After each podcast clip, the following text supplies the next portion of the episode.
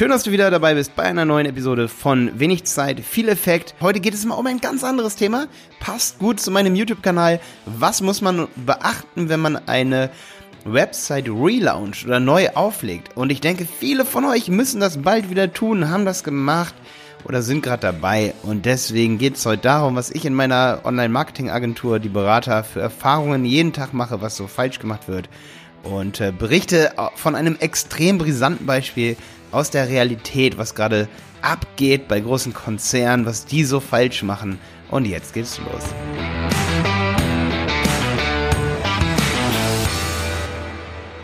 Ja, brisantes Beispiel jetzt gerade. Ich bin gerade dabei, meine Bank zu wechseln. Und zwar, was mir seit Wochen auf die Nerven geht, ist, dass zum Beispiel die Postbank, da bin ich gerade, ähm, also ich war bisher immer sehr zufrieden. Gerade früher war ich sehr mit dem Online-Banking zufrieden, beziehungsweise mit der App und ähm, ich kann mich aber seit Wochen nicht in der App richtig anmelden und dann muss ich was zurücksetzen. Alles hat nicht geklappt. Das Customer Journey, das Matching meiner Us Usability wurde nicht richtig beachtet. Äh, was ist den Kunden wichtig? Einfachheit wird gerade oft bei klassischen Banken nicht beachtet.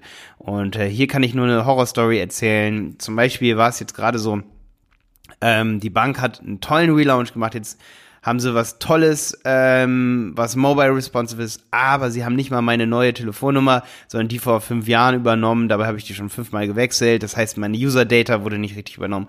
Und der zweite riesenkrasse Fehler ist, dass es zum Beispiel auf dem Desktop momentan gibt es Postbank neu und Postbank alt, aber auf dem Mobile gibt es das nicht. Ich muss erst meine Kontonummer eingeben, dann öffnet sich so ein Fenster, wo ich zum alten Banking hinkomme, weil das neue komplett gescheitert irgendwie ist und die Funktionen immer noch nicht stimmen für mich, kann es gar nicht benutzen. Und da gibt es Krimis, da gibt es echte Horror-Stories, was Relaunches angeht, selbst bei solchen Konzernen. Und das ist krass. Und daraus sollte man lernen. Und daran sieht man vor allen Dingen eine große Sache, die ich als allererstes ähm, hier dir mit auf den Weg geben will. Man denkt so, was hat die Postbank mit mir zu tun? Ja, ganz viel, weil was mich vor allen Dingen am meisten stört, ist dieser krasse Wechsel. Auf einmal komme ich, also die, die wollten es extra langsam machen, ja, aber ich sträube mich immer noch davor, das Neue zu benutzen, weil es einfach immer noch nicht funktioniert seit einem Jahr. Und das Witzige ist, dass es daran liegt, dass man User ganz langsam umgewöhnen sollte aber ich finde, es geht völlig in die Hose, wenn man sagt, okay, wir bieten jetzt was Neues und was Altes an. Dann benutzen natürlich bis auf Anschlag die alten Hasen das Alte und dann haben sie trotzdem einen riesen Break irgendwann, wenn sie dann das Neue benutzen müssen, weil das Alte abgeschafft wird oder einfach nicht mehr angezeigt wird. Und deswegen ist diese Version 1, Version 2 Sache vielleicht für so Tools wie Canva oder so oder für so Spaß-Tools, da ist es in Ordnung, aber doch nicht mir jeden Tag zehn Minuten meines Lebens klauen, nur weil ich mich in meinem alten Online-Banking auf dem Telefon nicht mehr anmelden kann, erst den Link irgendwie ändern muss, mit Legacy ist gleich tu da drin, das geht mir so auf die Nerven. Und ähm, so geht's eben auch vielen anderen und was meine Message daraus jetzt ist, wenn du deine Website neu auflegst, pass bitte auf, dass erstmal, du machst deine Website neu, hast vielleicht viel Traffic, und für Google und für deinen Benutzer und Google weiß, dass es dem Benutzer wichtig ist, also ist Google wichtig, lass deine Menüpunkte relativ gleich. Änder die nicht von einem auf den anderen Tag. Das nervt die Leute total, weil sie wissen ja, wo sie hinklicken müssen, um deinen Blog zu erreichen, haben Dinge bis heute gefunden und auf einmal deprimierst du sie, weil du ihnen genau das, was sie sich angewöhnt haben. Usability, da gibt es ja viele Philosophien drüber. Du kannst den Menschen Usability beibringen. Deswegen ist auch bei manchen die Usability für Neue so schlecht. Aber weil es Millionen von Kunden gibt, die das seit Ewigkeiten so benutzen, die mögen es so, wie es ist, weil sie sich das angewöhnt haben. Und solche Fehler machen Großunternehmen. Du kannst sie aber genauso machen, indem du deine Website komplett neu auflegst, alles neu machen lässt von der Agentur, dann kommen die User, die schon da sind und sagen, äh, es ist aber gar nicht cooler geworden. So. Also, pass auf beim Relaunch. Es ist so easy, wo ich das auch nicht verstehe. Ähm, einfach mal, zum Beispiel, wenn man jetzt bei der Postbank könnte man so machen, die nehmen die alte, ähm, wenn sie zum Beispiel die, das Backend, ja, das, die User Data, wenn sie das sozusagen neu auflegen wollen, wie die Logik dahinter ist, dann können sie ja immerhin noch das alte Interface nehmen, damit man sich nicht so schnell umgewöhnen muss und dann zum Beispiel einfach einfach ein CSS-Style-Sheet drüber tun, dass es auch mobile responsive ist. Wo ist das Problem? Und wenn man dann neue Features haben will, dann kann man eben ähm, sozusagen Step by Step die Features im Backend oder das ganze Backend austauschen, aber das Frontend sozusagen erstmal beibehalten und schleichend umziehen. Das ist möglich. Wir sind im 21. Jahrhundert, ja? Also bei Website Relaunches inkrementell relaunchen. Das ist der Profi-Tipp, ja? Und jetzt kommt's. Messe das, was die Leute lieben, wo sie Buttons erwarten. Wie navigieren sie durch dein Menü? Das geht durch Google Analytics zum Beispiel. Guck, wo sie hinklicken und nimm ihnen nicht das weg, was sie immer und immer wieder brauchen. Vielleicht mögen sie deinen Footer und ich navigiere zum Beispiel so oft über Footer auf Websites und auf einmal wird der Footer umgebaut und ich bin einfach nur deprimiert. So, das ist super wichtig beim Website Relaunch zu beachten. Natürlich gibt es auch technische Feinheiten, auf die ich jetzt noch kurz eingehen möchte.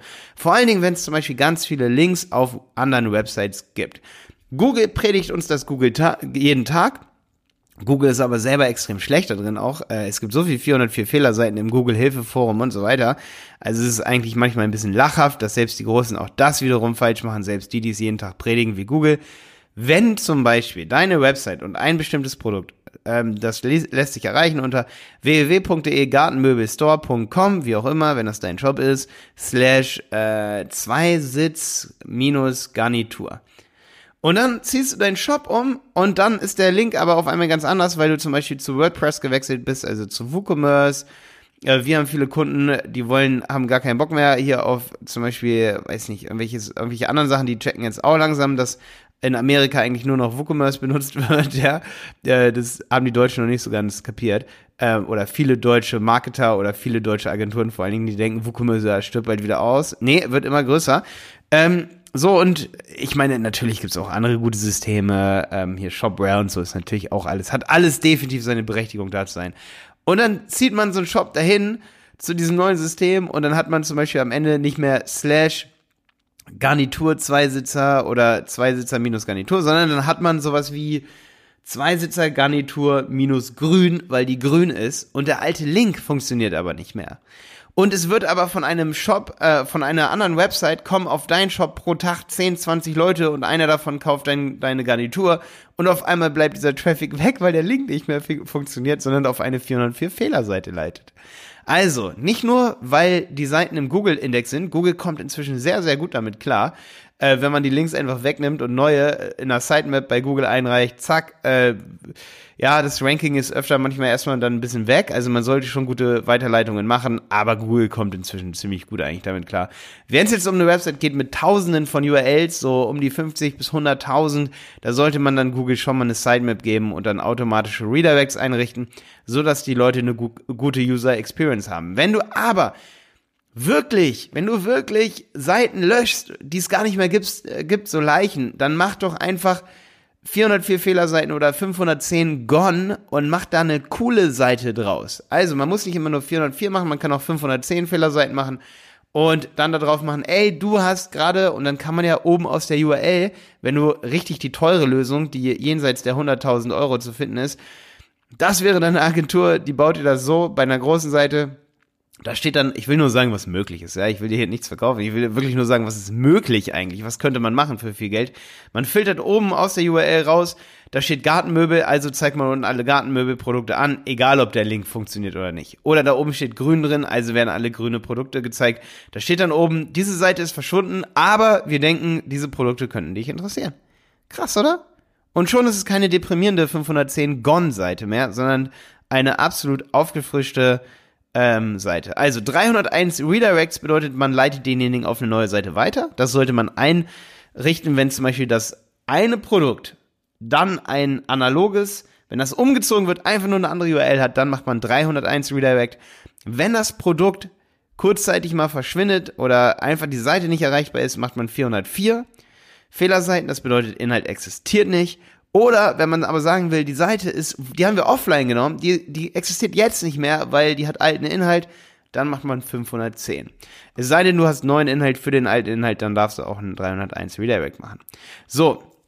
Bedeutet, wenn du eine Webseite umziehst, pass auf, dass du alles nur ganz leicht veränderst, nicht zu doll veränderst, dass du langsam umzie umziehst. Ich kann es nur noch mal betonen am Ende hier. Sonst werden deine User verprellt und äh, die wechseln dann den Anbieter, die wechseln den Blog, die lesen ihre Informationen woanders. Ähm, genau. Was eine coole, ein cooler Tipp jetzt noch am Ende neben diesem 404 Fehlerseitentrick wenn man seinen Relaunch ankündigt und ganz transparent seine Änderungen darlegt, wenn die Postbank zum Beispiel jetzt geschrieben hat, wir machen das, weil, und ich hätte einen coolen Newsletter erhalten oder irgendwie sowas, ähm, oder ich bekomme Post nach Hause, wo die neuen Funktionen erklärt sind und alles mal cool erklärt ist, dann ist das alles mega geil. Aber die meisten Relaunches werden im stillen Kämmerlein gemacht und das ist ein Riesenproblem, ja. Also Ankündigung von Relaunches, von ähm, neuen Websites, von Neuauflagen ist Gold im Marketing. Die Leute freuen sich dann drauf. Die Leute verstehen, warum sie jetzt eine ID anfordern müssen, damit sie diese neuen coolen Features testen, benutzen können, ja. Was aber krass ist, zum Beispiel gerade nochmal, um auf mein Postbank-Beispiel zurückzukommen, ich habe mich damals mit einer E-Mail-Adresse, eine alte, die ist mega, mega lang, ich kann meine ID nicht ändern, das ist jetzt meine E-Mail-Adresse, die ist mega, mega lang. Und ich sage einfach nur, bis ich das die nächsten zehn Jahre hunderte von Male eingebe und damit so viel Zeit verschwende, wechsle ich zu einer Bank, wo ich einfach meine kurze Kontonummer eingebe und dann zu meinem Banking fortfahren kann.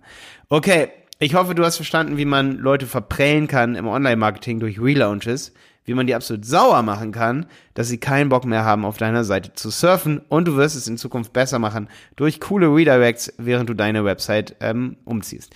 Eine Sache habe ich ja auch noch auf dem Zettel stehen. Wenn du zum Beispiel deine Website umziehst, solltest du unbedingt aufpassen, dass zum Beispiel die Version mit nicht www zu der ohne www weiterleitet oder andersrum, wenn zum Beispiel deine Seite mit www ist, was ich empfehle, dann sollte die ohne www zu der mit www weiterleiten und auch die HTTP-Version mit www sollte zur Version, zur HTTPS-Version weiterleiten, ohne, mit www und ohne www, beziehungsweise mit www, wenn deine, ah, ja, ich weiß, es ist ein bisschen verwirrend. Also die HTTP-Variante, alles, alle Varianten HTTP, Doppelpunkt, slash, slash, www sollte zur, sollte, wenn das die richtige ist, ähm, alles auffangen, wenn jemand HTTP, Doppelpunkt, deine Domain ohne www eingibt, dann sollte derjenige zur richtigen Do Domain weitergeleitet werden. Und jetzt noch ein kleiner Tipp. Sorry, das war gerade sehr verwirrend. Das sollte auch funktionieren, wenn zum Beispiel jemand http slash Doppelpunkt eingibt, ähm, slash slash Doppelpunkt, nee, Doppelpunkt slash slash, äh, oh, Zungenbrecher, ähm, www, ohne www deine Domain und dann slash und dann was dahinter. Also das Produkt auch dann sollte es zum Produkt mit HTTPS weiterleiten. Und da entstehen die meisten Fehler, dass zwar die Hauptdomain weiterleitet, aber nicht der Pfad von dem speziellen Produkt und dann funktioniert da die Weiterleitung nicht richtig. Wow, ja, ich weiß, das war gerade verwirrend, aber ich lasse es mal lieber so drin. Ja, wer meinen Podcast über Perfektion ähm, hört, der wird wissen, warum ich sowas drin lasse, weil ich denke, es ist mega wichtig, auch wenn ich mich jetzt immer versprochen habe, du musst darauf achten, dass die Redirects funktionieren.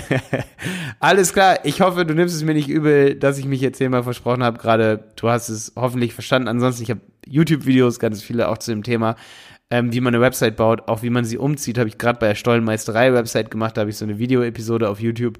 Ich hoffe, du konntest was lernen. Du machst nicht die Fehler, ähm, wie sie viele große Konzerne machen, aber auch wirklich viele kleine Websites, da sehe ich es auch. Ähm, natürlich ist es so, misst dein Traffic, wenn du nicht so viel Traffic hast, darfst du natürlich auch einen kompletten Break reintun, wenn du jetzt zum Beispiel eine kleine Buchhaltung bist.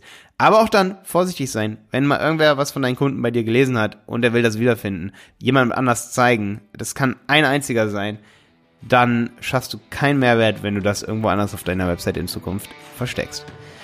Bis dann, dein Malte und viel Erfolg bei deinem Relaunch.